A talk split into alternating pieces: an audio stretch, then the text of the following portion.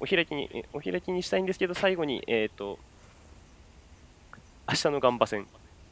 もういきなり あ間近の話をしますけど、あ、あ。あ。早速大阪2連戦始まっちゃいますけど、いや本当に。明日は木田が出場停止。そうですね。ああ、そうだ。重要な結構大きいトピックですね。ファクターです。でまあ、そのまま荻原がそこに入る。うん、というとこでしょうね。うん、うん。文さん、多分プレビューも書かれてると思うんですけど、え 書いてないですよ。あ、そうか、書いてないんだ、今回。頑張っまあ、多分ガンバはどうなん5ですか？バックで来ると思います。向こうが。うんなんか、直近はよ4でやってたってなんか見たんですけど、4-4に。5にしてくるんですかね。あれだね、さ参考にならないガス戦でしょ？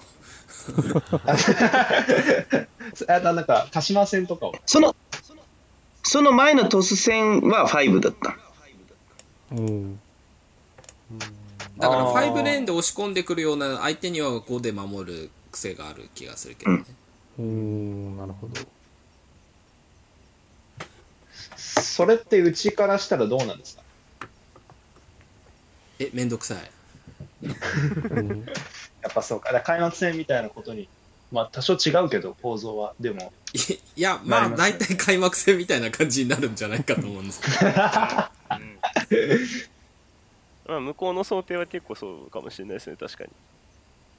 うん文さん、はい。僕ちょっと何試合か頑張せ見てて、ちょっと書いてはいいっすよ、ちょっとずつ。書いてください。ちょっと気になる点があって、こ もう、もうここで喋って完結でいいかなと思って、書くのめんどくさいしなと思って、毎回毎回。はいはい。わかりますわかります。音声プレビュー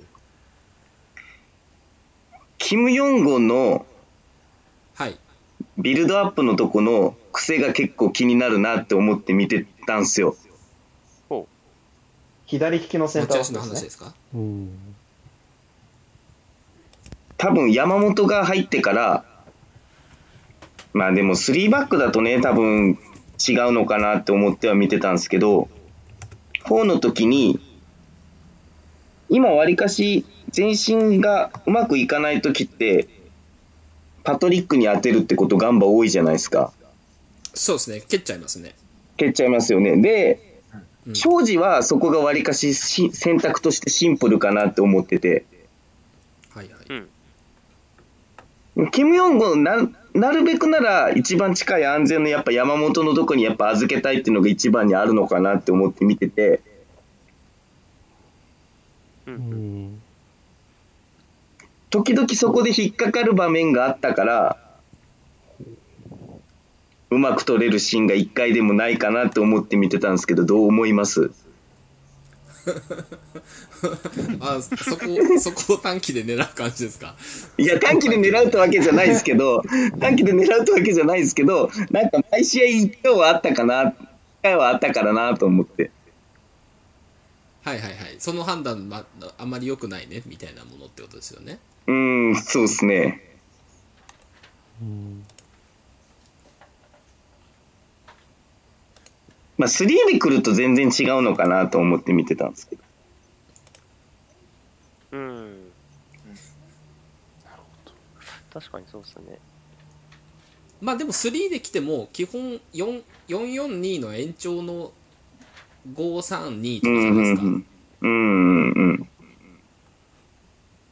うんまあ、あと、あとそもそもなんて言うんだろう。あの、ガンバが全体的にうちに対してボールをこうしっかり持ってこうっていう考えを持つかどうかですよね。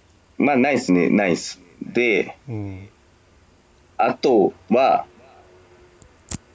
倉田のとこ。うん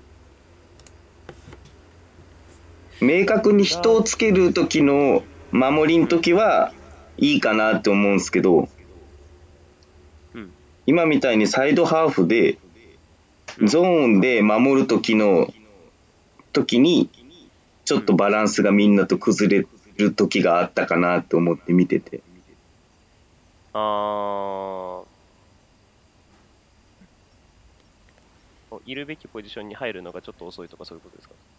逆に早い。あ、一人だけ先に行っちゃうパターンがあるって。ああ、なるほど。そこでずれちゃうで、小野瀬は逆にそこはしっかり最初してるなと思って、うーん。でも逆にゴール前の戻る突進のとこは遅いのかなと思って。ああうん。ブロックをやっぱでもそう考えると小野瀬をであんまりブロックを組みたくはないですよね。小野瀬はなるべくうちのサイド裏を狙うと、まあ、サイド裏そもそも最近ないうけーど、ん。なるべく裏を狙わせたいのかなと。なんとなく、右からのうん。多分クロスで、ボックス内は全部、キム・ヨンゴンと庄司ではぎ弾き返しちゃう感じだし、真ん中も山本と入れ口だったから、右からで、ちょっとライン間のファーぐらいのとこに行ったとこが、一番わりかし、ガンバのピンチが多かったかなって思って見てて。あ小野瀬が逆そこのとこちょっとーフスペーワンスぐらい。うんぐらいのとこだと、小野瀬がちょっと対応が遅れる時があるな、ゴール前のとこのとこに関して。なるほど。どう思います？小野瀬の裏ですよね小野瀬の裏というと間のとこ。ですよねうん。はいはい。それはあのお市さんとこの間一緒に帰った時に話をしたやつだね。小野瀬の裏は開くっていう。うんうん。うん。ああそうですねあと入り口と逆サイドはいやそこ そこが開くと。うんうん。うん。3センターになった時のに、えー、と入り口はアンカーじゃなくてインサイドハーフなんだけどその逆の方が意外とおざなりですよっていう。うんのは文ちゃんうん。言ってましたね、そこそこに倉田修が入るんだけど、うんそそこがダメ。そこが、あのゆるゆるになります。うん。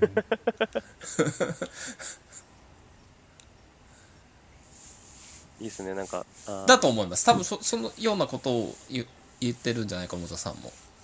比較的、うん、そうですね。そうですね。だからやっぱ倉田が出ちゃうかなってとこもあるのと、ツートップわりかし同じ均等なプレスをかける役割じゃないじゃないですか、今ガンバが。攻撃のことも考えて。うんはいはいどっちかって言ったら、パトリックよりも、宇佐美の方が、まあ、ツートップだった場合、宇佐美の方が、どっちかって言ったら相手の中央封鎖になるアンカーっぽい選手を消してとか、動かうことがあるから、うんうんうん、そのなんか役割の違いってとこで、今のマリノスが多分もし来た時に、そのフォアリベロ、フォアリベロがその中盤とツートップの間のとこに入った時に、まあ、ある程度宇佐美が見たりするようなことも多かったし、戻れない時は山本と入れ口がど潰しに行って、3人の中盤が中央に圧縮するみたいなパターンが多かった時に、ちょっと流れが揃わない時がある。ここはひ、こう、今のマリノスだったら一番こう、まず仕掛けやすい狙い目かなっても思ったんですよね。ああ、だから最初の基準点から動かしに行くためにフォアリベロの立ち位置が結構重要だと。重要かなって思って、まあそこでガンバがどう、誰が見るのかなっていうとこもこう見たいなって思ってました。うん。そうですね、後ろ3枚で例えば大木原がど真ん中ですってなってくると、じゃあ彼が、が例えばロングキックでいいっぺんにボールを運べちゃったりするから、そこは無視できなくなって、でも、じゃあ3枚ってなってくると、5バックだろうが4バックだろうが、前は多分2人だから、誰が飛び出してきて、どこに穴が開くのかっていうのは、結構見どころかもしれないですね。うーん、うん、うん。逆にあの3枚で回してたはずなんだけどなっつってあのまあ、多分扇原が、えー、とちょっと高い位置を取り始めるととそれはそれでやりづらそうだしうーん。で、多分、そのマリノス、シャドウみたいな、いるうん。チームは、サイドハーフが背中に、こう、消して守るから、うん。まあ、より中央にコンパクトになるっていうか、中盤4人がうんうん。意識も高いから、ちょっと、なんか水沼とかがやっぱいいクロスを上げてくれたらなって思っても見てて。なるほど、うん。結局サイドの選手が、えーまあ、ガンバのサイドの選手があんまりこうサイサイドに張るっていうよりかはうちのまあ多分3フォワードのの脇かなとかを捕まえに行くだろうから、まあ、そこへのコースを遮断しに行くだろうからやっぱり大外のレーンが入ってくるだろうとでそうなってくるとそうですね。サイドバックもそうだしあとサイドバックだけじゃなくてえーっと外に張ってくる選手が、えー、とインサイドハーフだろうが、えー、と3フォワードの脇だろうがに入ってくるとそれはそれで厄介だよねっていう、まあ、うん。外は捨てるでしょうしね、まあそう、外はでも捨てて、クロスになってもひたすら弾き返される展開みたいなのは嫌だなって思ってて。まあ弾き返すような選手が多いっすからね、そう、もうその設定でコンセプトでやっぱ今のガンバだな、硬いなって思って見てるから。庄司とキム・そうですね。ヨンゴンはもう完全に中固めてきますよね。うーん、うん。中央もうどの封鎖の徹底ですよね。徹底、もう、ですよね、その試合。うん。どの最近のガンバは。はそういう人です。うん。うんそこをそこをサイドから無理くりゴシッとこじ開けるか、それとも中央までを、えー、と抜けてくるのか、それかはもう、サイドだと思いますうちがやるのは。まあそうですね。ああそうっすねって。いや、やっぱりレイソル戦とちょっと似た感じなんですかね、それで言うと。あれで結局崩せず点を取れなかった、じゃあ今回どうかなっていうところなんですかね、その文脈で見るのは。うんまあでも、少なくともちょっとそ外一辺倒になるなったら、多分それこそ、まあ、いう序盤で話じゃないですけど、自分たちのサッカーはできないのか、できてないっていう感じかもしれないですね。うんうんうんうんうん。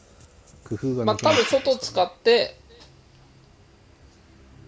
ハーフスペースなりウィングバックとは HV の間なり、まあ、サイドバックとセンターバックの間なりを一つずつ剥がしていって、中に入っていくのがうちのやり方だとは思うので、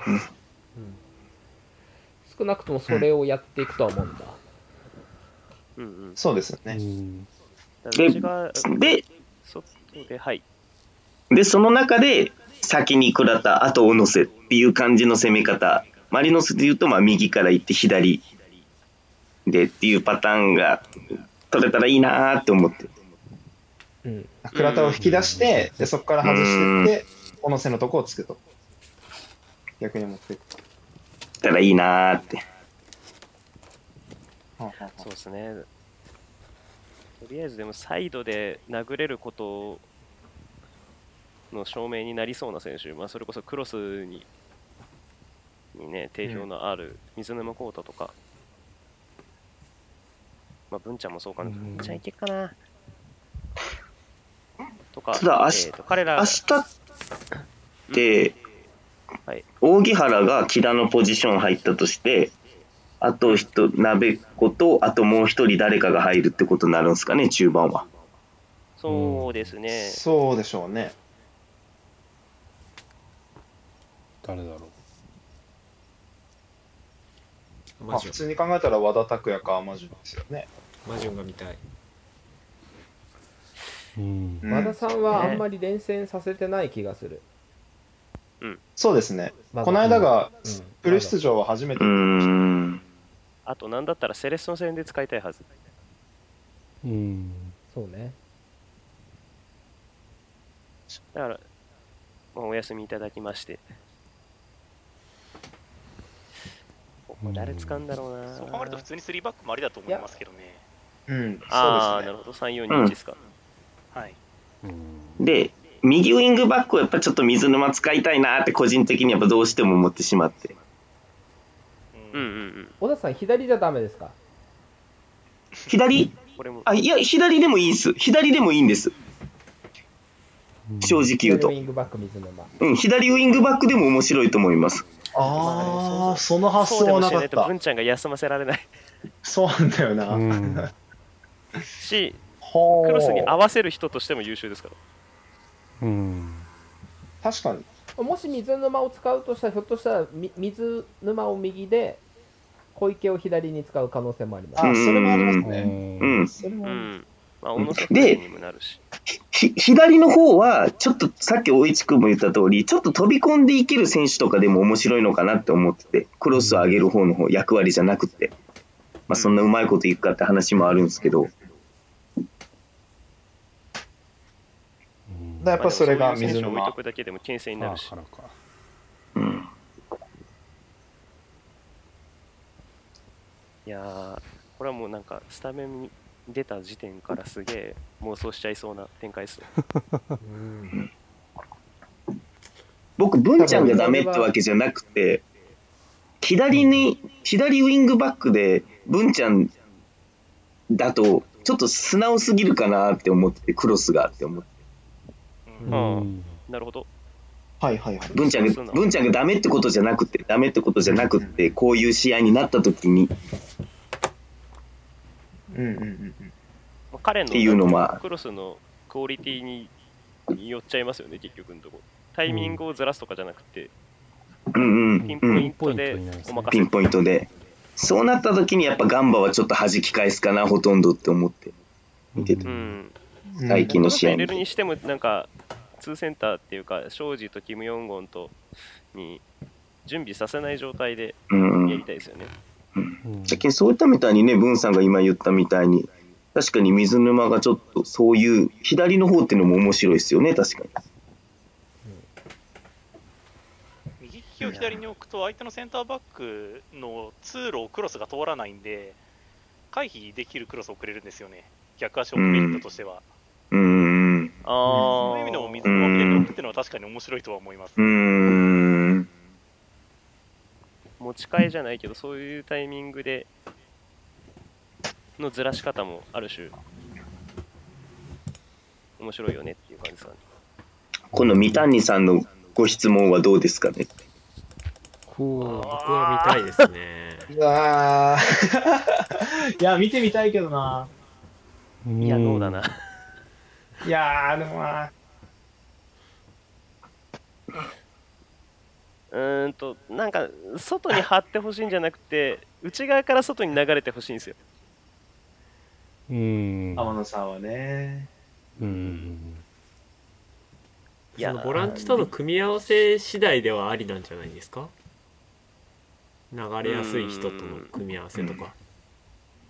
まあ、あとシャドウだよね。シャドウ、あ、シャドウじゃないか。その、両脇のトップ。うん、まあまあまあ、いわゆるいわば周りか。まあ、うん。まあ、しれっとウィングバックみたいなポジション取ってる時もあるけど。そうなんですよ。うん。でも、なんつうんだろう、最初からそこにいてほしい。言ったらうん、それはそれでなんか、あの、ずっと相手の右ウィングバックと、と接する時間が長くなるとか、だろうから、小野瀬と対面なんですよね。さすがにアスリートそう対面が小野瀬なんだよねでいくと周りに一人いないと抜きづらいですよねアマジ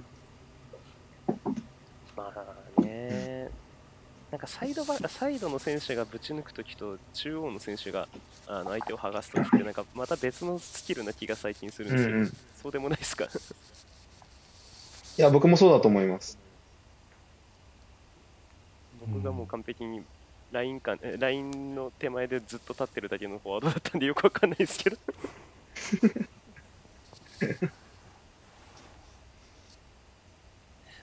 そう考えてみるとちょっと難しいな。あーなんか話が尽きないですが。ね、あの、いろいろお話が出てきた中で、まあ、とりあえずこの話は、えー、と前編前編ちょっとちょっとこうカットしてえー、とポッドキャスト化するつもりですなんか意外とみんな P が入るようなトークなかったから多分そのまま前編流しちゃっていいような気もする いや、エリキーが ACL 全部出るところを削っていただければ。なんで？誰が調査するんですか？なんで？何に引っかかるのそれ？めちゃくちゃなんならエリキ自身も笑って聞きそうですけどね。下手したらエリそれがこう今日の一番の盛り上がりでしょ。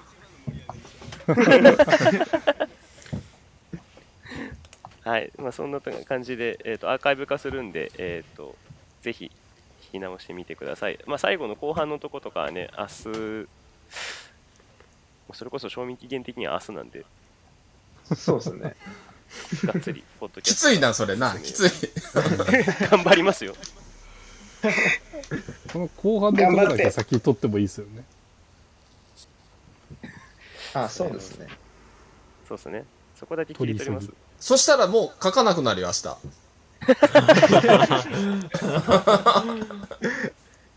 いや、まあ別に。もうもう書くつもりないですよ。いや、大丈夫。小田さん、分かってる分かってる。それは理解した。ねえ。もう、これを見聞いてください。それはそれでありなんじゃないかな。なんかこう、ね、プレビュー書く人たちがどういうか思考回路でこう、あの文字に至ってるかっていうのも、今回その断片でもお見せできたかなと思うので。まあ、そっか。まあ、そういう意味だと、小田さん、あの、プレビューを、こっからのやつは書かずに喋るっていうのはありっちゃありですね。うん。そうっすよね、確かに。あノートで例えば音声データとか出せますし、ああ。簡単な感じでれってつ、あれって使ったことないんですけど、誰かいます？ノートのあの、おしゃべり機能じゃないけど、声、ボイス録音機能。ないな。いやー、周りにいないっすね。周りにいないんで、うちでやったらどうですか？すぐそういうこと言う。自分の数字にしようとしてる。またさ、本当にもう。温度メディアなんて持たせようとしないっていう。でも確かに。でも確かに、文さんが言われた通り、書かずに喋るって、形にするのいいですね、プレビューにしても。うん。そう。あの、30分ぐらい、ちょっと、毎、毎回時間作って。なるほど。それありですね。戸田さん的なっていうのはマーブル君良くないよ。その、一番、一番立派な人の名前出す。やりづらいですよね。やりづらい。せめてと、せめてと丸さんとか、丸田さんとかにしてください。いや、いそこは変わらない。ぼかしすそうですね。ちょっと、正直、そうですね。今度喋りながらプレビューやるってスタイルちょっと考えてみます。そしたら。それでもぜひ、あ、まあいいよ。うん。ぜひぜひ、あのうちのゆ、ゆいな？ごゆいなよゆいな？うん言ってくださいいや、。その、多分このマーブルさんは、あの、戸田さんじゃなくて、YouTube の方をしてるんだと思うんですよ。うん。ああ、YouTube でやったらっていう。あ、それはあの、今、ロあの、ロット君、ナイスミドルさんがやられてるようなやつって感じですかね。ああその話するんだやっぱそうり 誰がするんだろうなと思って聞いてたのに